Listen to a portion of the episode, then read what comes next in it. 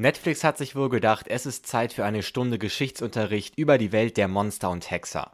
Denn genau das ist jetzt in Form der Prequel-Serie The Witcher Blood Origin passiert. Wie gelungen die vier Folgen sind, das diskutieren wir jetzt hier in Reingeschaut.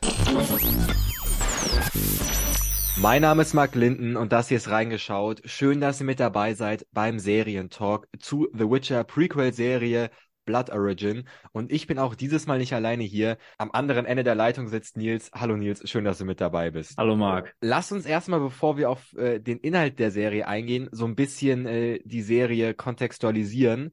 Was mir erstmal total gut gefallen hat, und um das mal ein bisschen transparent zu machen, ich bin eher ein Witcher-Neuling, der natürlich äh, alles dazu gesehen hat, was es auf Netflix gibt büchertechnisch, videospielmäßig gar nicht in der Materie drin bin. Äh, da sieht's bei Nils ein bisschen anders aus. Ich glaube, großer die Fan Bücher von ich Spiel, nicht gelesen. kann man sagen. Ja, die Bücher habe ich nicht gelesen, aber das Spiel äh, mehrmals durchgespielt. Und äh, deswegen hattest du mich ja auch im letzten Serientalk zur zweiten Staffel, den ihr natürlich jederzeit gerne hören könnt, auch so ein bisschen angeteased, was es mit diesen Monolithen und diesen Sphären auf sich hat.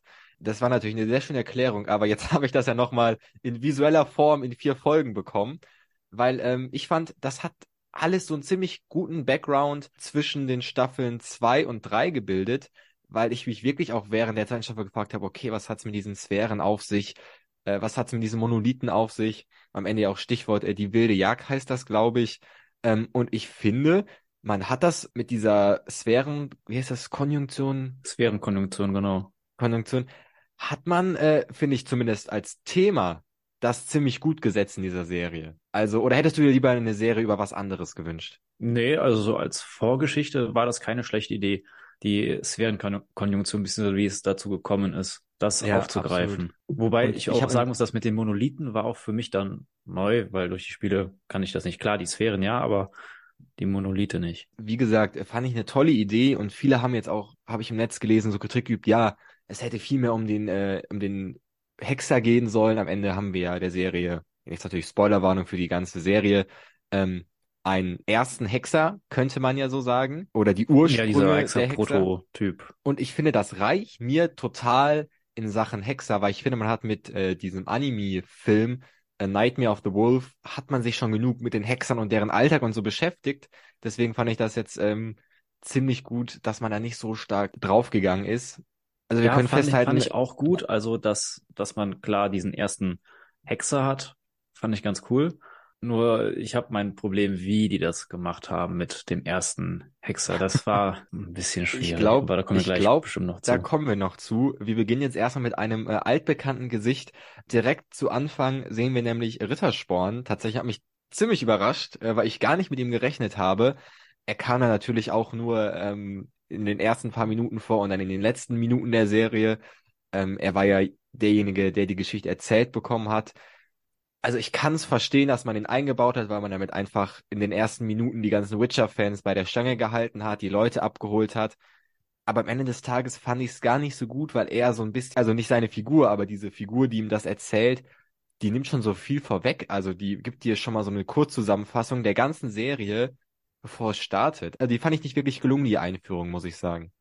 Ich kann verstehen, warum die dann Rittersporn genommen haben, der dann äh, wo dann so ein Hexe oder was auch immer das war, kommt ja, und den die Geschichte erzählt. Ja. Kann man verstehen, dass das ähm, gemacht wurde, um den Bogen zu spannen, um jemanden in die Geschichte reinzuführen. Aber irgendwie großartig von der Umsetzung her fand ich das nicht so passend. Da hätte ich es dann doch besser gefunden, wenn, keine Ahnung, wenn da irgendjemand aus so einem Buch oder so ein Manuskript oder sowas gefunden hätte und daraus vorgelesen hat. Und man hat ja auch während der Folgen die ganze Zeit gemerkt, dass diese Person das erzählt. Und das hat mich auch gestört tatsächlich über jede Folge hinweg, dass da dieses Voice-Over war und dann noch ganz viel dazu gesagt hat, mhm. was gar nicht gepasst hat. Das, äh, ich finde, man hätte es lieber in der Serie selber zeigen sollen ja. Oder die Figuren das äh, spielen lassen, statt man dann immer noch mal kurz drei Sätze zu irgendwas sagt, alle zehn ja. Minuten. Das hat, finde ich, dazu geführt, dass man wirklich die ganze Zeit noch mal ins Gedächtnis gerufen bekommen hat, okay, das ist eine Geschichte, das ist ein Prolog. Und das fand ich so ein bisschen schade, weil ähm, wir hatten das Thema ja auch bei ähm, Rings of Power, ähm, dem, dem letzten Serientalk äh, 2022, dass wenn sich eine Serie ein Thema hat, was der Prolog zu einer anderen Geschichte ist, dass dann die Kunst ist, das nicht wie ein Prolog sich anfühlen zu lassen und durch diese Stimme, die mich jetzt nicht besonders gestört hat, aber wie du sagst, es ist immer wieder so dieses, okay, und das ist passiert und das ist äh, schon her und das, ja, weiß ich nicht, war ich auch nicht ganz zufrieden mit. Ja, ähm, wie Henry gesagt aber, hat in dem Podcast, ich war ja auch mit dabei und ja. äh, Henry meinte auch äh, was von wegen Show, don't tell. Mhm. Also man soll äh, es lieber zeigen, statt es zu erzählen. Und leider hat man hier mehr erzählt, statt etwas zu zeigen. Und das hat es ein bisschen kaputt gemacht. Ja, ja, gebe ich, dir, geb ich dir recht. Gehen wir mal auf die erste Folge. Man wird ziemlich schnell äh, in die Geschichte reingeworfen. Also es wird einem ähm, ziemlich schnell klar, äh, wo das stattfindet und wer die Leute sind. Es gibt ja auch, glaube ich, ähm, eine ganz nette Einführung von der Lerche und dann von diesem einen vom Hundeclan. Ich werde die Namen nicht verwenden, die die in der Serie haben.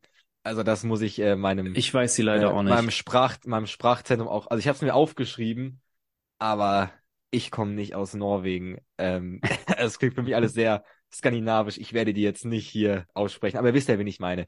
Der vom Hundeclan, ähm, die, die männliche Hauptfigur, ähm, ist in diesem Dorf und ich fand das erstmal eine starke Ausgangslage, weil ähm, man so ein bisschen die Welt gezeigt hat. Also abgesehen davon, dass das wirklich eine traumhafte Kulisse war, dieses Dorf da am Rande dieses äh, Meeres, wo gerade Ebbe war, wo die dann drüber gelaufen ist. Also äh, wirklich unfassbar schöne, starke Bilder.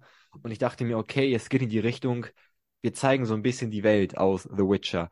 Weil wenn The Witcher 1 kann, dann sind das einfach ähm, starke Orte zu generieren. Also Stichwort äh, Ker, Ker Morhen heißt das, äh, dieses Witcher Camp, was wir auch in der Serie gesehen haben, großartig, Sintra, dieser Tempel, Nilfgaard und so weiter und so weiter, diese Zauberschule, du erinnerst dich, die auf diesem Felsen da ist im Wasser. Deswegen ja. dachte ich mir, boah, das könnte jetzt so geil werden. Man zeigt ein bisschen von dieser Welt. Naja, weiß ich nicht, naja, ob man das gemacht hat. Also eigentlich man gar hätte, nicht. Nein, man hätte so viel mehr von der Welt zeigen können. Und was zeigt man? Die altbekannten Orte. Klar, man hat die Insel da mit diesem kleinen Dorf, aber ja. dann kommt man immer wieder nach Zintra zurück, äh, wo vorher ja. diese Elfenstadt da ein paar ja. tausend Jahre vorher stand. Das fand ich auch wieder schade. Man, man hätte so viel mehr zeigen können und man kommt wieder auf den gleichen Blödsinn zurück. Und was, und ich muss auch sagen, bei der Figureneinführung, die fand ich erst ganz interessant. Man hat äh, die Probleme aufgegriffen, was passiert mit den Figuren, äh, wo ist der Handlungsbedarf. Aber ja, wir haben eine Miniserie, okay, aber das hätte man noch viel mehr aufgreifen können, was da mit denen passiert, ja. weil es passiert jetzt und direkt danach passiert schon was anderes. Und ähm, es ist direkt abgehandelt, was da die Probleme sind. Äh, die beiden Figuren kommen ja auch sehr schnell zusammen, obwohl die äh, ja. Vorher wird gesagt, ah, hier Erzfeinde und sowas, die ja. tausend Jahre gegeneinander und auf einmal, ja, jetzt müssen wir uns aber helfen. Ja, äh, absolut. Nee, das, und, äh, nein. Äh, also da, da gebe ich dir vollkommen recht und das soll ja so eine Liebesstory sein. Und ich habe mich wirklich gefragt, die bis zu dieser Nacht, wo die miteinander schlafen, dachte ich mir, wo wird denn klar, wo ist denn dann die, die Love Story? Also ich habe die habe ich einfach nicht mitbekommen, bin ich einfach zu unromantisch, dass ich das, dass ich das mitkriege. Also für mich war es einfach so, die äh, haben sich einfach notschweißt zusammen ähm, und die sind dann mit ihrer viel zu großen Gruppe, da kommen wir auch gleich nochmal drauf, ähm, durch die Wälder gezogen und ähm, einfach so Mittel zum Zweck, so eine Zweckgemeinschaft. Einmal sind die das größte Liebespaar. Das habe ich auch überhaupt nicht abgekauft. Also, ja, also, äh, also, dass man da diesen Bogen spannt aus Erzfeinden, äh, lieben sie sich später, okay, das ist eigentlich eine interessante Story, aber in diesen vier Folgen viel zu kurz, viel zu wenig erzählt. Also man hätte meiner Meinung nach generell aus der Serie viel mehr Folgen machen können. Absolut. Es wäre immer noch eine Kurzserie gewesen. Oder manche also mindestens Figuren mal die doppelte Angst. Ja. Genau, mindestens mal die, das ja. Doppelte an Folgen. Da hätte man mehr erzählen können und äh, weniger Voice-Over drüber legen können. Dann wären auch viele Plots schlüssiger gewesen. Auch diese ja, Love Story, die war, also da muss ich sagen, da fand ich die Love Story zwischen Kemen und Earien aus Rings of Power noch viel interessanter. ja, stimmt. und das stimmt. will was heißen. Das war die und das will schon was, was heißen. Ich, und das will was heißen. Ich gebe dir recht, vielleicht hätte ich mich über eine Folge mehr gefreut, wo man so ein bisschen mehr die Gefahren des Weges sieht. Die ersten drei Folgen sind die ja irgendwie auf eine Art Wanderung zu der Kaiserin, Königin. Das ist die Kaiserin, ne? Kaiserin, die sie töten wollen. Und ich dachte ja, erst, mir, geil. Erst war es ja die Schwester vom König, dann hat die äh, ihren Bruder ja. und alle anderen Könige und Königinnen umgebracht und dann war sie die Kaiserin von allen. Genau, und sie waren auf dem Weg, diese Kaiserin zu töten und ich dachte mir, cool, jetzt macht man so ein bisschen die Hobbit-Nummer. Ich bin jetzt kein großer Hobbit-Fan, aber die Idee ist ja ganz cool, dass man einfach zeigt, äh, welche Gefahren diese Welt birgt. Also es ist ja auch so eine Wanderung. Da dachte ich mir, boah, cool, das machen wir jetzt auch. Man hat diese Gruppe und äh, die werden jetzt äh, diesen Weg gehen und links und rechts lauern Gefahren. So ein bisschen hat man das angedeutet mit dieser Bank, die sie überfallen wollten oder mit diesem Moor, äh, wo sie dann sind. Ähm, aber meiner Meinung nach auch schon wieder viel zu kurz erzählt. Also wir haben sehr lange ja. Folgen, aber dann diese Momente da drin, die werden dann doch zu kurz erzählt. Es, es wird Absolut. mehr Wert auf irgendwelche anderen Schauplätze gelegt, aber das, was dann mal einen abholen soll, das ist direkt vorbei. Ja, das habe ich nicht ich verstanden. Hab auch, ich habe auch diese Theorie, Gruppe. Ja. Und du zuerst. Ja, ich, ich glaube, wir wollen das Gleiche sagen. Ich wollte jetzt auch mal auf die Gruppe hinaus, weil ich finde, man hätte da so viele Figuren wegnehmen können, um dann den anderen äh, einfach ein bisschen Charakter zu geben. Also ja. nur mal so, wir haben sieben in dieser Gruppe, ja, in dieser äh, selbsternannten Rächergruppe, da die, äh, der Suicide Squad von äh, Mittelerde, wollte ich schon fast sagen, von, von der Hexerwelt. genau, von der Hexerwelt. Und ähm, sieben Leute in vier Folgen, also die Rechnung geht ja nicht auf. Nein, also auch der Hinweg, wie diese Gruppe entsteht, die kommen einfach so dazu und da, da, da passiert nicht großartig irgendwas Bestimmtes, wodurch die dann zueinander finden, außer vielleicht die ersten zwei miteinander mit ihrer ja. und dann noch zu dieser komischen Meisterin, da sage ich gleich aber noch und was da, zu. Da hätte man, da ähm, hat man aufhören Und dann können. diese sieben Leute, das sind wieder diese stereotypischen Helden, immer diese, die gleiche Gruppe, bestehend aus den gleichen Leuten, also wie die drauf sind, was die können. Die ausgestoßen. Es sind immer die gleichen. Ja. Absolut. Das, das, ist, es ist dieselbe Story, die überall jedes Mal erzählt wird. Kann man erzählen, aber hier hat man. Hier da sagt auch Ritter, Rittersporn am Anfang zu dieser Zauberin, willst du mir jetzt eine Geschichte erzählen, wie Leute heldenhaft eine größere Macht ähm, besiegt haben? Und sie meinte so, nein, nein, ich erzähle was ganz anderes. Äh, für Leute, die sich zusammengerauft haben, um eine größere Macht äh, zu bekämpfen. Und ich dachte mir, ja, das gibt's ja auch gefühlt in jeder zweiten Fantasy-Serie. Und ja. deswegen, ähm, und du hast es gerade schon angedeutet, die Charaktereigenschaften, äh, die ähneln sich wirklich äh, bis fast aufs kleinste Detail. Es sind alles diese äh, kalten, brutalen, aber mit einem weichen Herz äh, Badass-Charaktere, also wirklich jeder von denen. Also alleine die zur Hauptfiguren, wie ähnlich die sind, das sieht man ja schon in der ersten Folge. Obwohl ich sagen muss, die Lerche finde ich noch am okaysten von den ganzen Charakteren. Man hätte gerne ein bisschen mehr Fokus darauf legen können, dass sie ja ein Bade ist oder eine Bardin äh, weiß ich, ob man damals schon gegendert hat. Muss ich rausschneiden, kriege ich wieder Ärger. Ähm, und ihre stärkste Waffe ist natürlich irgendwie die Hoffnung, die sie durch ihre Musik verbreitet. Und das finde ich eigentlich eine total schöne Herangehensweise, aber das hat man gar nicht ähm, ausgetrickst, weil man sich dachte, na ja, wir können sie auch einmal mit dem Schwert hier kämpfen lassen. Fand ich so ein bisschen vergeudet. Dann diesen Vierjal heißt er, oder wie auch immer, der diese männliche Hauptfigur aus dem Hundeclan, also, der weicht ja nur auf im Laufe der, das ist, seine Charakterentwicklung ist, dass er einfach nicht mehr so der Bad Boy ist in der letzten Folge wie in der ersten. So. Der ich, weiß nicht, ich weiß nicht genau, was so seine, äh, ich seine auch Quintessenz nicht. aus der, aus der Rolle war. Äh, ich, ich weiß es nicht. Außer, dass er natürlich dann der erste Hexer sein soll, aber mehr, ja, ja konnte ich jetzt nicht so ganz verstehen. Aber nee. welche Figur ich am wenigsten tatsächlich gemocht habe, war die Meisterin von der Lerche, die ihr alles beigebracht hat und die dann es ist wieder auch so ein Stereotyp an Pe Person, die dabei ist. Die äh, alte, weise Meisterin, die alles weiß ja. und alles kann, so ähnlich wie Gandalf äh, in der ja. Herr der Ringe. Nur, dass sie, äh, die Figur war viel zu billig gezeichnet, weil sie kann ja. alles, grundsätzlich alles. Sie, sie hat keine Fehler. Da ist nichts. Ja. Dann war ich kurz an dem Punkt, wo ich dachte, dass sie dann doch mal interessant werden könnte als sie so getan hat, als ob sie die Truppe verraten wollen würde. Hat ja. sie aber ja dann doch nicht. Sie hat das ja nochmal komplett gedreht, dass sie die ja doch unterstützt hat und dabei die Gegner ausgetrickst hat. Das ja. hat der Figur jede Spannung nochmal äh, zum ja. Schluss komplett weggenommen.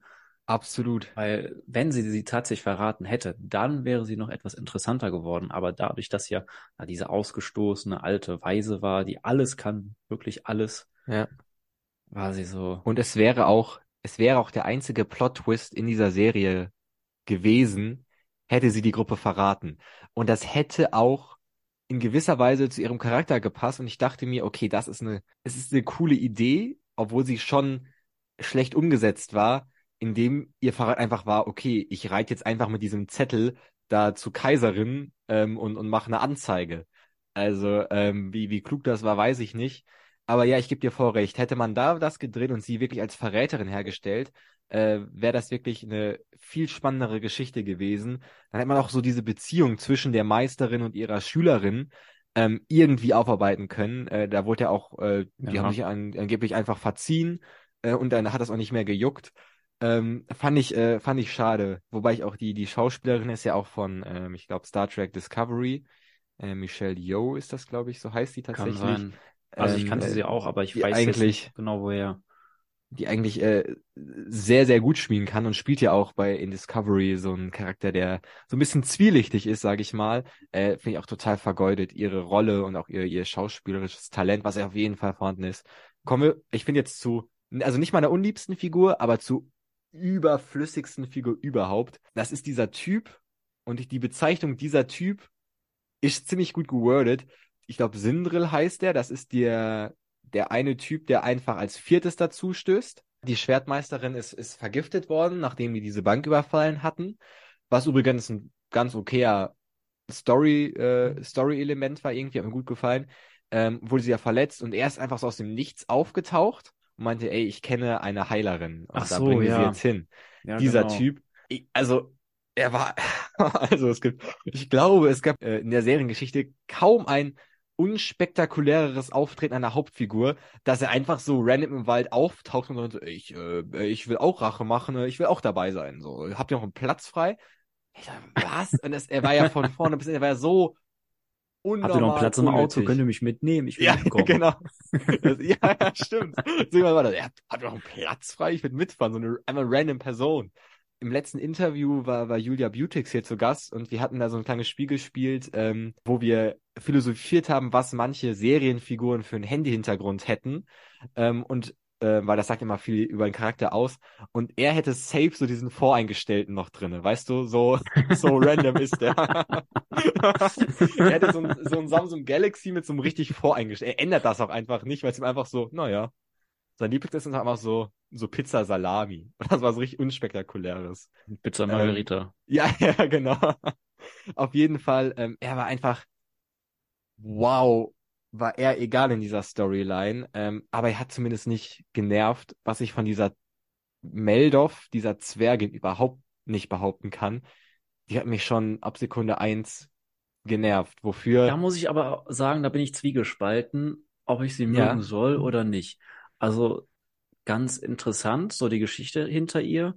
Und man hat ja auch diese neue Geschichte noch da zusätzlich aufgemacht äh, zu den Zwergen, dass die ja vorher noch, also noch vor den Elfen, ja. äh, das große Volk waren, weil sonst waren die Zwerge immer nur irgendwo am Rand. Die waren auch da, aber haben jetzt anscheinend keine große Rolle gespielt. Jetzt bekommen sie etwas mehr Sinn, finde ich ganz gut. Aber ja, sie ist dann auch auf diesem Rachefeldzug und der ist dann beendet und dann schließt sie sich auch dieser Gruppe an. Ja, auch, auch random. Ja, so total zufällig, dass man gar nicht weiß, wo ist dann der Bezug genau zur Gruppe. Ja. Und eigentlich hasst sie Elfen, aber schließt sich den jetzt trotzdem an, weil sie ja auch die anderen da besiegen will. Das, das war auch viel zu schwach gezeichnet. Es war auch so ein bisschen äh, so Grund, naja, ich habe ja eh Zeit gefühlt bei ihr. Ja, genau. Weil, naja, ich äh, habe jetzt alle getötet, an Leute, die ich, ich rächen wollte. Und, äh, genau. Ich bin gerade ja, fertig ja, mit der ich, Arbeit. Habt, habt ihr Lust, noch was zu machen? ja, ja, genau. geht noch irgendwo was? Ja, voll, absolut. ähm, und ich fand bei ihr so ein bisschen unangenehm, dass so ihr, ihr Einzelcharakter lag darin, dass man gesagt hat, okay, sie ist eine Zwergin, äh, das heißt weiblich und klein, ähm, aber sie hat faustig hinter den Ohren. Also das war so ihr einziger, einziges Merkmal. Boah, wir lassen sie einfach äh, die ganze Zeit irgendwelche Schimpfwörter sagen und einfach äh, brutal sein und dann wird das schon ein lustiger Kontrast sein. Und das ist halt so eine seltsame Denke, weil das überhaupt nicht aufgeht. Du weißt, was ich meine, dass man ja. irgendwie so, naja, wer hätte damit gerechnet, dass hier die kleine Zwergin äh, so, so frech ist? Und dann denke ich mir, das ist so der Clou bei dieser Figur. Es ist ja mega schwach. Und ihr wurde am Anfang irgendeiner Folge, bevor sie zu der Gruppe kam, noch mega viel Screentime gegeben, wo sie in welchem Lokal die Leute da tötet. Und ich dachte mir, das hat ja das hat ja gar nichts jetzt mit der Story zu tun. Das ist auch so uninteressant. Und ich bin das ja sowieso war kein Das Fan. war eigentlich nur, um die ja. Story der Figur zu erzählen. aber diese Vorhandlung, die hatte ja wirklich dann mit der, mit dem Rest der Story nichts zu tun. Wenn die irgendwie noch da, auch damit zu tun hätte, weil da vielleicht, ja, keine Ahnung, der, der Kopf der Gruppe, wo sie sich dran rächen möchte, der ist jetzt, ähm, der, keine Ahnung, der böse Zauberer, gegen, diese, gegen den sie zum Schluss kämpfen oder Eredin, äh, hier der Hauptmann der kaiserlichen ja. Armee, wie auch immer. Dann hätte ich das noch verstanden, aber so. Ja. Jetzt sind absolut, alle tot. Absolut. Jetzt habe ich Zeit. Nee. Aber das, schwach. das ja. muss ich auch noch äh, dazu sagen, dieses äh, freche oder dieses auch drauf diese, diese vulgäre Ausdrucksweise, die alle Figuren haben, ja. das ist wirklich der billigste Teil an der ganzen Serie, weil alle wollen diese Coolness äh, von Gerald von Riva ja. nachmachen. Diese Coolness, die äh, Henry Cavill äh, dem Hexer gibt, wollen alle Figuren in dieser Serie nachmachen. Wirklich jeder möchte das. Und das passt vorn und hinten nicht. Das, es ist nur der Hexer und nicht alle ja. anderen auch. Das macht, dir recht. das macht diese Figuren nochmal uninteressanter, indem sie einfach nur Geralt nachäffen wollen. Ja, ja, absolut. Habe ich gar nicht so wahrgenommen, aber jetzt, wo du sagst, da hast du absolut recht. Und ich finde sowieso immer irgendwie eine, eine schwache Leistung, wenn man sagt, okay, anstatt dass wir jetzt irgendwie hier wirklich ein wirkliches Zeugnis von Schlagfertigkeit äh, produzieren, von Toughheit produzieren oder ein, ein, Zeugnis von wir gestalten einfach witzige Figuren, die gute Gags machen, ähm, hauen wir einfach raus, indem wir so in gewisser Weise ein Tabu brechen, einfach Schimpfwörter nonstop raushauen. Das funktioniert halt, finde ich, einfach nicht. Also es ist, wie du gesagt hast, es ist einfach billig. Bei Geralt funktioniert, weil es zu seinem Charakter passt ähm, und weil es einfach auch gut, gut gesetzt ist. So, und bei ja. ihm war es halt wirklich wie so am laufenden Band. Ähm, hat sich angefühlt wie die erste Staffel von The Wilds. Äh, war gar nicht meins, muss ich sagen. naja, wir, wir haben ja noch auf der, äh, ja genau, die zwei Zauberer, naja, die waren Mittel zum Zweck.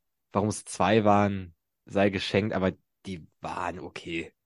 Also die waren ja einfach nur dafür da, dass die die Gruppe angeleitet haben und am Ende so, gegen den ja, bösen ja, Magier gekämpft haben. zu erschaffen.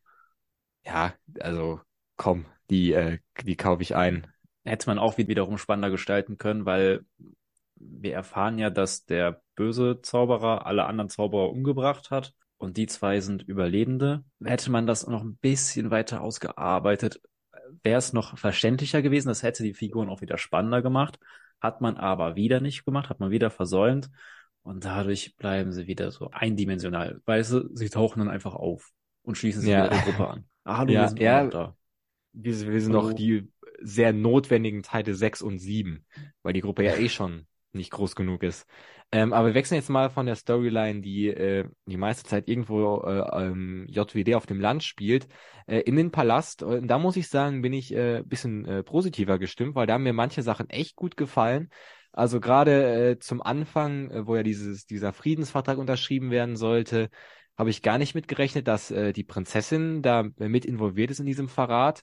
Und ich Hat mochte dann sehr gedacht. Gerne, dass ähm, tatsächlich äh, so eine Unklarheit war, wer ist jetzt hier wirklich äh, der Anführer, die Anführerin? Ist es der Zauberer? Also er ja zumindest war ja der Strippenzieher. Die Kaiserin natürlich die Macht, dass das Volk äh, sie als Kaiserin sieht. Ähm, und wo hängt da dieser ähm, General der Truppen äh, dazwischen und der muss dann ja auch die Seiten wechseln. Also diese ganzen politischen Machtspiele dieser drei Personen haben mir doch ziemlich gut gefallen irgendwie. Also da war schon eine gute Dynamik drin, würde ich behaupten. Fand ich auch nicht schlecht. Also das war dann doch eher der gelungene Teil der Serie, wo man dann ja. auch so ein bisschen äh, Politik und Intrigen und äh, jeder kämpft dann doch irgendwie gegen jeden und jeder hat irgendetwas gegen die anderen in der Hand. Daraus konnte man dann doch etwas ganz Annehmbares gestalten. Wobei auch Absolut. der Zauberer wieder sehr eindimensional war, fand ich, ja. weil er also wieder dieser stereotypische böse Zauberer war.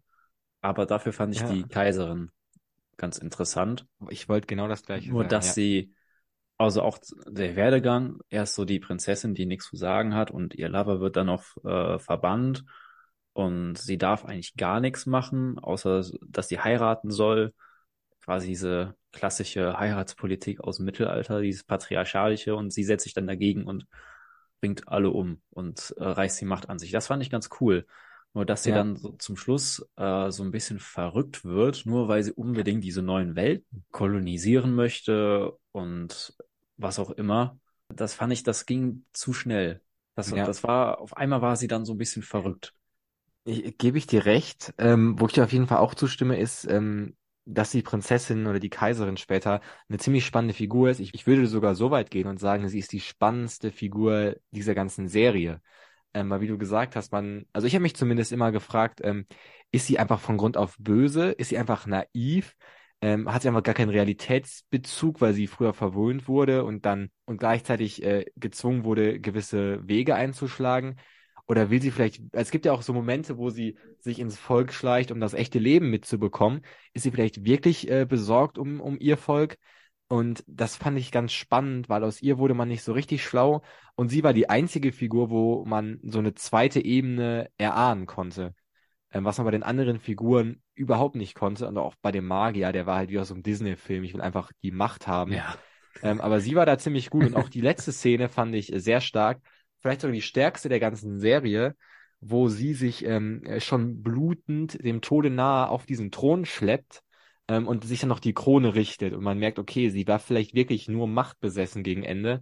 Ähm, aber absolut hätte ich gerne noch mehr von der Kaiserin gesehen. Äh, sie hätte man auch viel mehr als Hauptfigur einfließen lassen können, weil ähm, was wir von ihr in der kurzen Zeit gesehen haben, war, fand ich viel, viel stärker als was wir von der Lerche und dem Typen vom Hundeclan gesehen haben, die ja so null Charaktertiefe hatten und auch Charakterentwicklung hatten. Man hätte auch diese äh, Story mit diesem Diener, äh, ist das, da wusste man auch nicht, äh, lieben Avalach. die einander oder was Genau, den, den Namen kenne ich noch, Avalach, weil der auch später ja. für die äh, äh, Hexer-Story ähm, noch interessant wird. Das sehen wir dann auch zum Schluss im Abspann. Und der hat Stimmt. allgemein noch mehr damit zu tun. Habe ich anfangs auch nicht mitgerechnet, fand ich ganz interessant äh, auch dadurch äh, von dem, was ich durch das Spiel weiß über ihn oder was dann äh, im Spiel mit ihm passiert. Absolut. Und ich denke auch mal mit diesem, auch dieser General, der irgendwo dazwischen hängt, hätte man, wäre das so der, der, der, Haupt, Eigentlich die, Haupt, die der Haupthandlungsort der Serie gewesen, wäre das viel, viel besser gewesen, fände ich.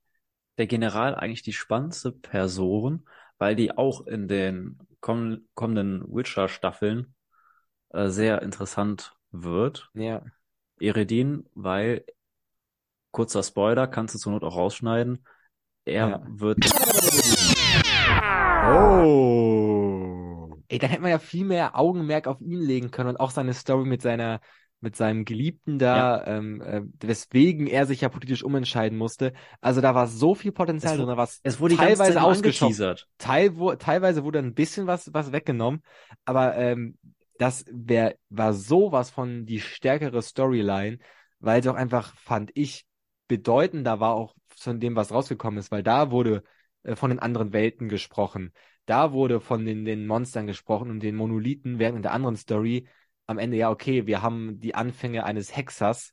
Ja, war nett, aber und, und dann frage ich mich, wie kann man solche Sachen wie mit dem General und mit der Kaiserin da Screentime wegnehmen und dafür zehn Minuten dieser äh, Zwergin geben, wie sie da durch so ein Dorf läuft, vor, bevor sie auf die Gruppe trifft. Weißt du, was ich meine? Das einfach äh, mhm. falsche Prioritäten gesetzt. Wie fandest du dieses Monster, das er heraufbeschworen hat?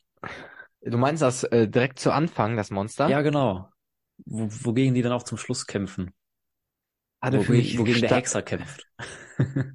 Ach so, ähm, hat für mich Ähnlichkeiten, sehr starke Ähnlichkeiten zu einem Drachen. Deswegen fand ich so ein bisschen, ich fand's okay. Ich habe selten so ein schlecht animiertes Monster gesehen. Da, da war die Technik aus den 70er, 80er Jahren noch deutlich besser, fand ich. Ich guck mal hier eben nach, äh, ich hab's nicht mehr vor Augen, aber ich werf mal meine Rechenmaschine hier an und äh, guck mir mal das Monster an. Also ich sehe dieses Flussmonster, das war ja ganz okay. Eine richtig runde Sache ist das nicht. Nee, hast du recht. Aber äh, kommen wir mal zu den äh, Monstern. Die waren ja ganz kurz, mehr oder weniger fälschlicherweise in der anderen Sphärendimension. Ähm, da wurde dieses Flussmonster mit rausgenommen hatten. Genau. Äh, wie haben die denn, wie haben die prinzipiell denn die Darstellung dieser Sphären ähm, und auch der Monster da drinnen gefallen? Ähm, kreativ äh, ausgeschöpft, das Potenzial, oder eher nicht? Von den Sphären her würde ich schon sagen, ja, war okay. Man wollte ja erstmal zeigen, äh, dass es die ja überhaupt gibt. Und, das, ja. und es gibt ja noch viel mehr davon. Und dann kommt das jetzt zum Schluss zur Sphärenkonjunktion. Und das Monster, das sie ja mitgebracht haben, war okay. Aber dass das dann genau der ausschlaggebende Punkt war, wie man einen Hexer erschaffen kann, äh, bisschen bei den Haaren herbeigezogen, fand ich. Ja, absolut. Ich, ich fand es ein bisschen komisch. Und da, dann sagen die zwei Magier dann auch später, ja, sie hätten das schon mal bei jemandem versucht, äh, um die Person zu heilen, aber die ist dann gestorben. Äh, da dachte ich mir, hä? Warum? Ja. Was ist der Hintergrund? Warum hat man sowas versucht? Warum macht man das? Ja. Da, da, da war einfach keine Story zu. Nee, also diese ganze Monster-Geschichte, Monster haben auch eine sehr un untergeordnete Rolle eh gespielt in diesem ganzen Ding. Also die Story war auch fast ohne Monster ausgekommen. Klar, man brauchte den, den, den Hexer musste man erschaffen. Ähm, aber wie du gesagt hast, die Dimension fand ich auch ziemlich okay. Klar, diese eine äh, brache Wüstenlandschaft, da wo der böse Magier immer hingegangen ist, ja, ist natürlich auch extrem schwierig, so eine komplett neue Welt aufzumachen. Äh, ich bin zumindest schon mal froh, dass sie nicht äh, das gemacht haben, was gefühlt jede Serie nach äh, Stranger Things macht, die so eine andere Dimension immer mit so einem schwarzen Raum mit Wasserboden darstellt. Das habe ich schon so oft gesehen. Aber was ich stark finde, man hat nicht zu viel verraten, was es mit diesen, man hat das so ein bisschen erklärt, ne, wie kommt man da hin? Ähm, aber es bleibt noch ein kleines andere Mysterium. Mächte. Aber es bleibt noch ein Mysterium. Ich finde, diesen äh, Balanceakt hat man wirklich sehr gut gemeistert, weil es gibt natürlich zwei Gefahren, die du hast. Entweder so, ähm, dir diese neue Serie gibt dir gar keine neuen Infos, dann würde sich jeder fragen, warum gibt es diese Serie?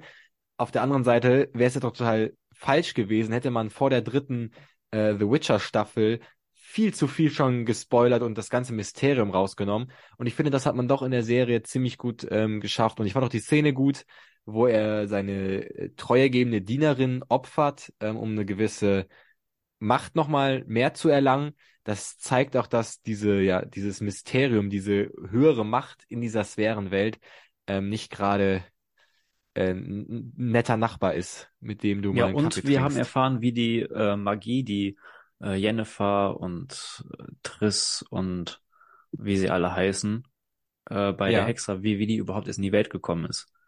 Das fand Stimmt. ich auch gar nicht mal so schlecht. Das, und jetzt finde ich, ich natürlich auch, auch äh, gefragt, also äh, jetzt fragt man sich natürlich, wer ist überhaupt diese höhere Macht, wenn wir davon noch mehr sehen? Das, Kann ja äh. Da, das frage ich mich wirklich. Und äh, was passiert mit den Soldaten und dem General, die ja nicht tot sind? Also wir haben ja sie nicht tot gesehen. Ähm, Eredin findet ja dann im Sand so eine Maske von einem, also so ein Tierschädel oder was das war. Ja. Und das ähnelt ja schon ein bisschen dem, äh, was wir von den dann äh, am Ende von Staffel 2 von The Witcher sehen. Also ich bin gehypt und das ist auch so das Ergebnis, nachdem ich diese vier Folgen geguckt habe. In erster Linie bin ich einfach irre gehypt auf diese dritte The Witcher Staffel. Klammer auf, die letzte mit Henry Cavill. Ähm, ich freue mich einfach äh, total darauf.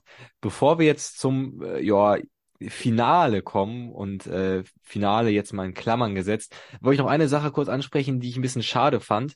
Ähm, ich hatte mir erhofft, dass wir ähm, bei diesen äh, die werden ja gesucht, gibt ja Kopfgeld auf ähm, die zwei Hauptfiguren, dass wir so ein bisschen mehr diese äh, auf der Flucht Storyline haben. Also sie müssen sich verstecken, müssen sich tarnen. Wir hatten das ja bei Jennifer in der zweiten Staffel so ein bisschen, wo sie ohne Magie äh, so auf der Flucht war. Das hat man auch äh, überhaupt nicht ausgenutzt. Das fand ich ein bisschen schade. Ähm, das wollte ich noch zu Protokoll geben. Bevor wir zum Finale übergehen, was mir erstmal aufgefallen ist, wir hatten gar nicht so diesen großen Clash. Wir hatten jetzt nicht die Sieben gegen die Armee der Königin und den Magier und äh, die Monster, die da rauskommen, sondern es gab, gab eigentlich nur so zwei unspektakuläre Kämpfe. Einmal Magier gegen Magier und einmal der neue Hexer gegen jenem, der sich ihnen in den Weg stellt, was gar nicht so viele sind. Und die anderen haben eigentlich keine Rolle gehabt.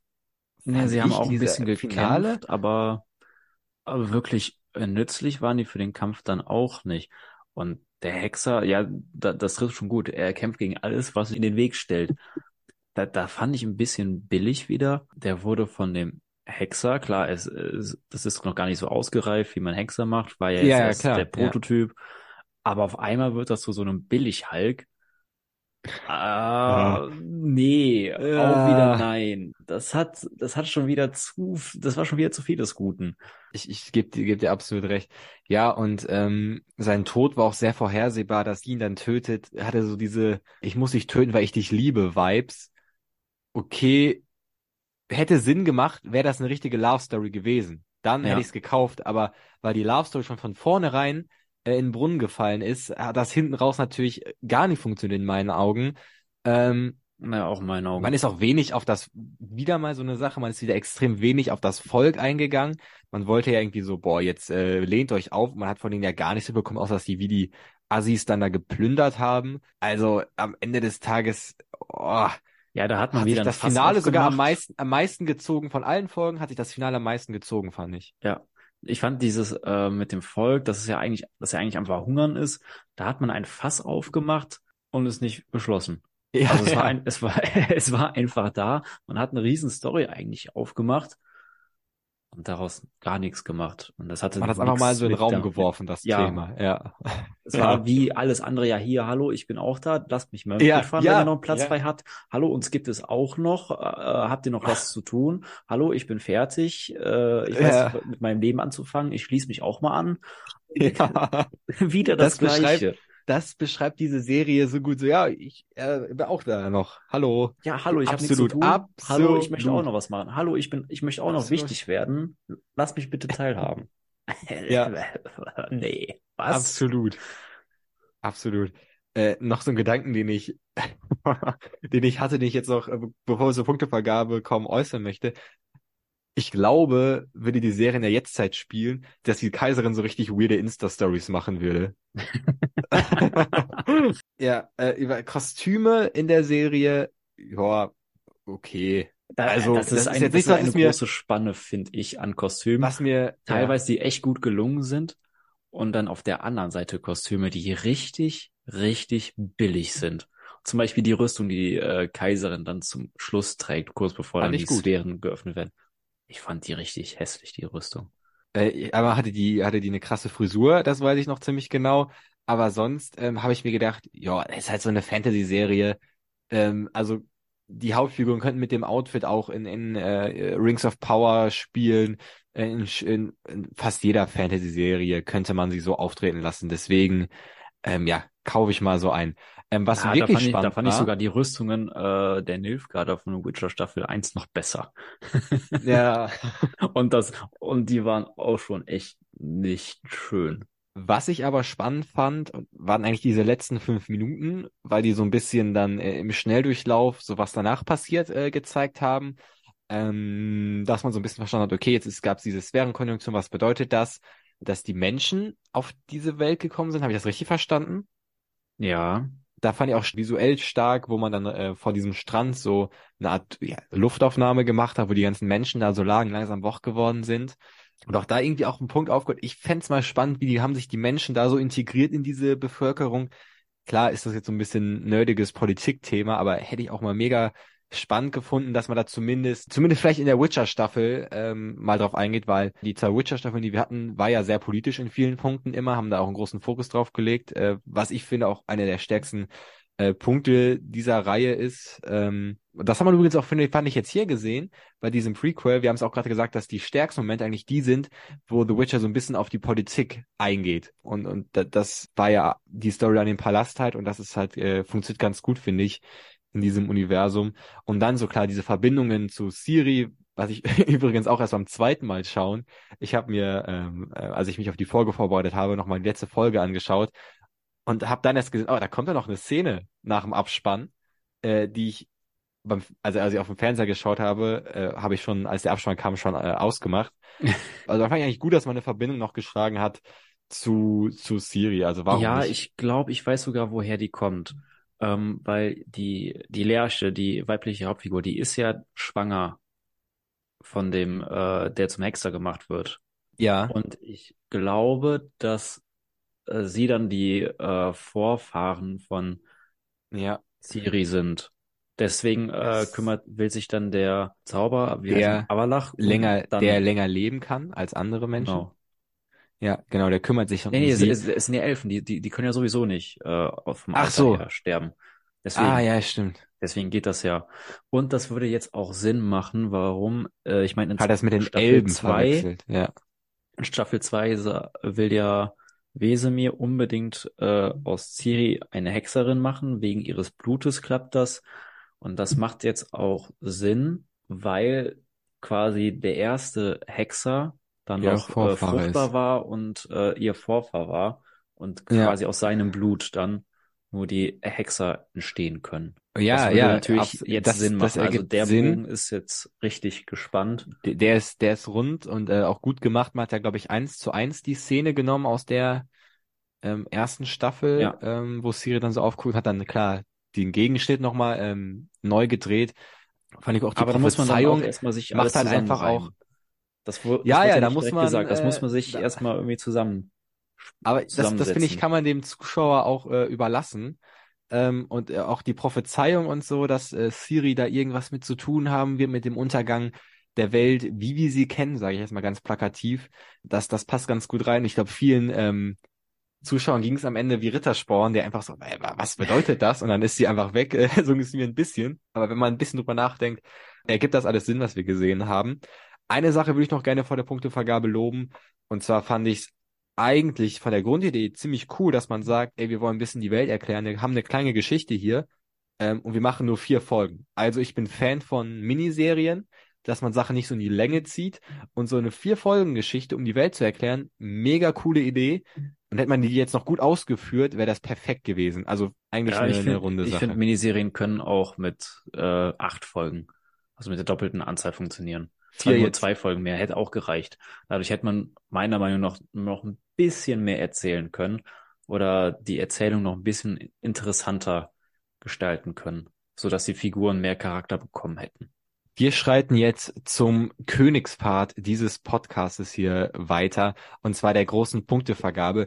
Für alle, die diesen Podcast hier nicht kennen, wir vergeben am Ende jede Serientalks Punkte für die Staffel. Fünf ist das Beste und null ist das Schwächste. Die daraus resultierende Durchschnittspunktzahl ist relevant für das große reingeschaut Weihnachtsspecial 2023, wo wir dann die Top 5 der erfolgreichsten Serien krönen. Und kleiner, ähm, kleiner Fun Fact, äh, die erfolgreichste Serie 2022 war hierhin reingeschaut, die zweite Staffel von The Witcher mit 4,625 Punkten. Das ist natürlich auch spannend zu sehen, wie die Prequel-Serie dazu abschneidet. Ähm, wenn ihr wissen wollt, wie es zu der Punktzahl gekommen ist, dann hört euch gerne die Serientalks zur ersten und zur zweiten Staffel an. Und es gibt sogar Schaut noch euch aber auch am besten noch das Weihnachtsspecial, das letzte dazu an, wo ich dann noch etwas zur Punktevergabe zu Staffel 2 sage. Genau, hört euch gerne noch das Weihnachtsfest an. Äh, nächstes auch dabei. Genau wie auch bei den beiden The Witcher Serien Talks. Ähm, und wenn ihr Nils mal nicht hören wollt, hört euch gerne die sieben Fakten Folge zu The Witcher an. ähm, und wenn wir schon bei den Empfehlungen sind, hört euch auch gerne den Serientalk zu The Witcher Nightmare of the Wolf an. Also es gibt hier genug äh, Witcher Material. Ich würde mal tippen für den ganzen, wenn ihr mal so einen Sonntag frei habt, einfach mal alles durchhören, dann seid ihr informiert. So, wir schreien jetzt zur Punktevergabe. Möchtest du anfangen? Soll ich anfangen?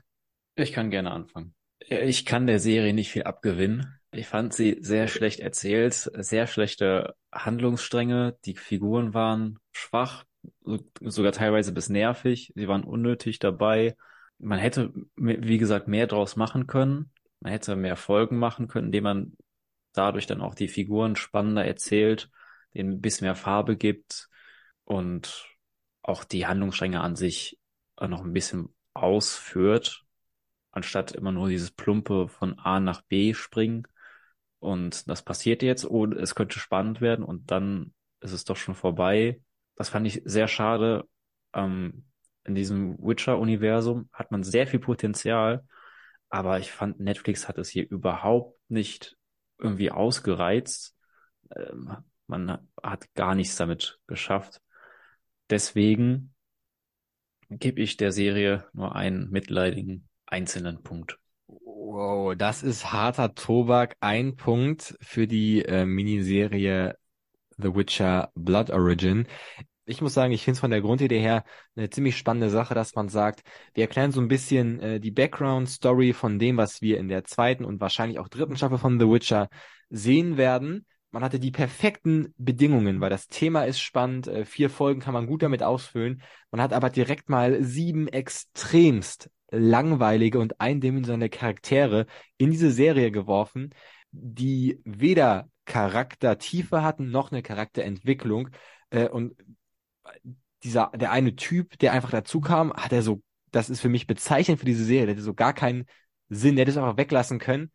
Das hätte, kein, es hätte gar keinen Einfluss gehabt, genau wie diese Zwergin, die einfach so äh, mit so Schimpfwörter droppt und das wird dann als ähm, als Stärke gezeichnet. Ähm, dann hat man so ein bisschen äh, von der Figur, die, die Michelle Yeoh spielt, ähm, total vergeudet. Sie hätte wirklich eine Verräterin sein können. Da hätte man ein bisschen Twist reinbringen können. Man hätte durch diese, die sind alle auf der Flucht Geschichten einen Twist reinbringen können.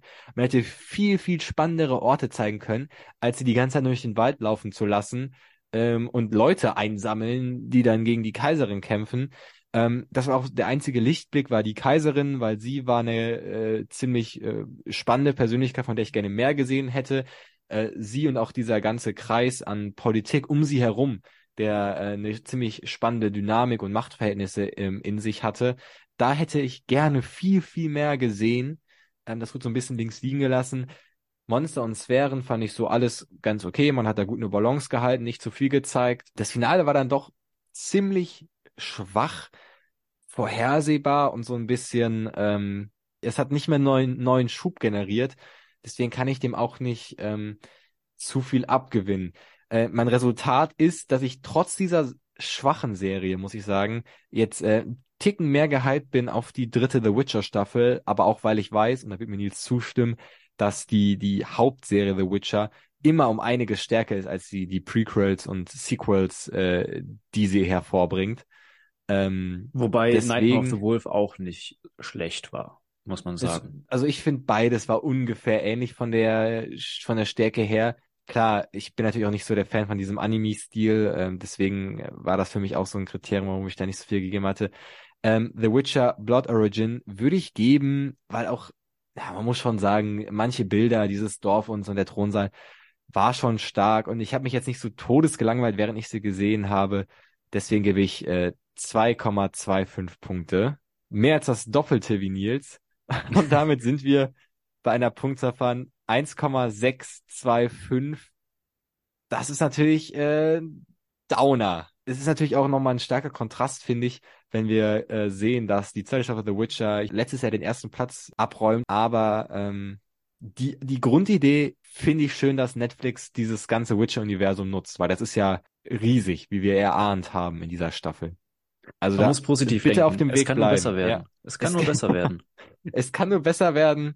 Und äh, der, der Weg ist auf jeden Fall ein richtiger, dass man äh, sagt, ey, wir nutzen dieses Universum, was wir hier haben. Ich denke mal, wir hören uns das nächste Mal wieder, wenn wir hier spätestens das nächste Mal wieder, wenn wir über die dritte Staffel von The Witcher sprechen, ähm, der letzten Henrik Cavill Staffel, auch ein bisschen traurig. Da wird, glaube ich, einiges auf uns zukommen, wie wir jetzt auch durch dieses äh, Prequel gesehen haben. Und wie gerade schon erwähnt, hört euch gerne die Serientalks zu The Witcher an, den ersten beiden Staffeln. Nightmare of the Wolf sowie die sieben Faktenfolge zu The Witcher und natürlich das äh, große letzte Weihnachtsspecial. Nils, vielen Dank, dass du heute da warst. Sehr gerne. Euch sei noch gesagt, dass ihr alle Folgen von The Witcher Blood Origin auf Netflix streamen könnt. In diesem Sinne, vielen Dank fürs Zuhören, bis zum nächsten Mal und ciao. Macht's gut.